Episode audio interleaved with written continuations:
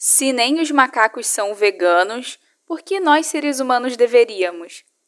Essa foi uma pergunta que recebemos no nosso Instagram, @ciempodere. São muitas as dúvidas sobre a alimentação vegetariana, e nesse episódio eu vou te contar quatro curiosidades científicas sobre o veganismo que vão te ajudar a entender melhor esse estilo de vida. Vamos ao primeiro item da lista. Você sabia que todos os nutrientes encontrados na carne também estão presentes em fontes vegetais? Por exemplo, a proteína, motivo de grandes preocupações, é encontrada em abundância no reino vegetal, em especial no grupo das leguminosas, como feijão, lentilha, grão de bico e ervilha. Esses são alimentos de mais fácil digestão e com bem menos gordura. Já o ferro, cálcio, ácido fólico e todos os demais nutrientes também são possíveis de obter com alimentação vegetal, desde que feita da maneira correta.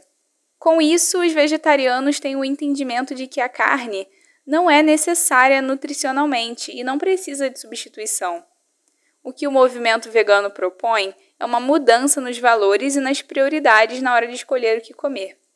Há, entretanto, uma única exceção: a vitamina B12, que só é encontrada em alimentos de origem animal. Porém, temos um segundo fato curioso.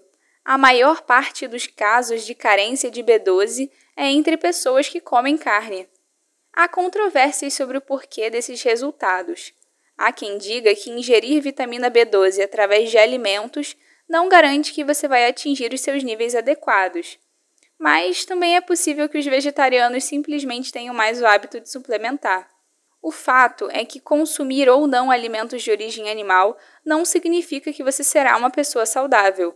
Isso se conquista através de uma alimentação balanceada, com produtos naturais, sem ultraprocessados e indo ao médico periodicamente para um check-up. Assim, o vegetarianismo preza também por uma cultura do cuidado, tanto consigo mesmo quanto com os outros animais e o meio ambiente. Seguindo adiante, a nossa terceira curiosidade, no entanto, mostra que não consumir carne tem lá suas vantagens para a saúde. Em 2015, a OMS classificou carnes processadas como salsicha, linguiça, bacon e presunto no mesmo grupo que o cigarro em risco de câncer em humanos.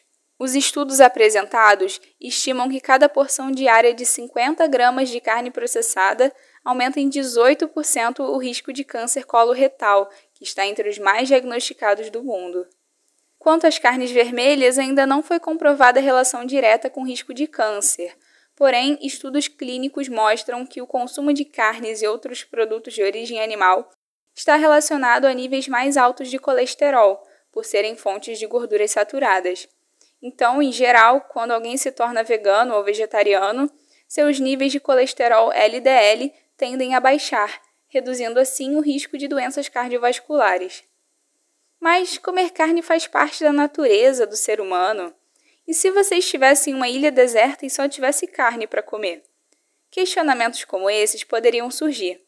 E assim chegamos à quarta curiosidade: comer carne é um hábito natural? Em dado momento, foi sim muito importante para nossa espécie começar a consumir carne. Nossos ancestrais viviam em um contexto de escassez e luta pela sobrevivência, e a carne, como uma fonte rica em proteína, possibilitou um aumento significativo no tamanho dos cérebros. Com isso, de nômades, caçadores e coletores, passamos a sedentários e agricultores. Hoje somos a espécie dominante do planeta Terra.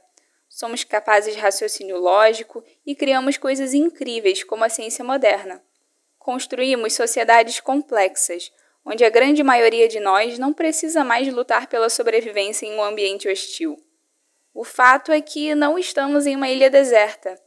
Podemos escolher o que comemos conscientemente, considerando a nossa própria saúde, os impactos das ações humanas para o meio ambiente e a empatia com os outros animais.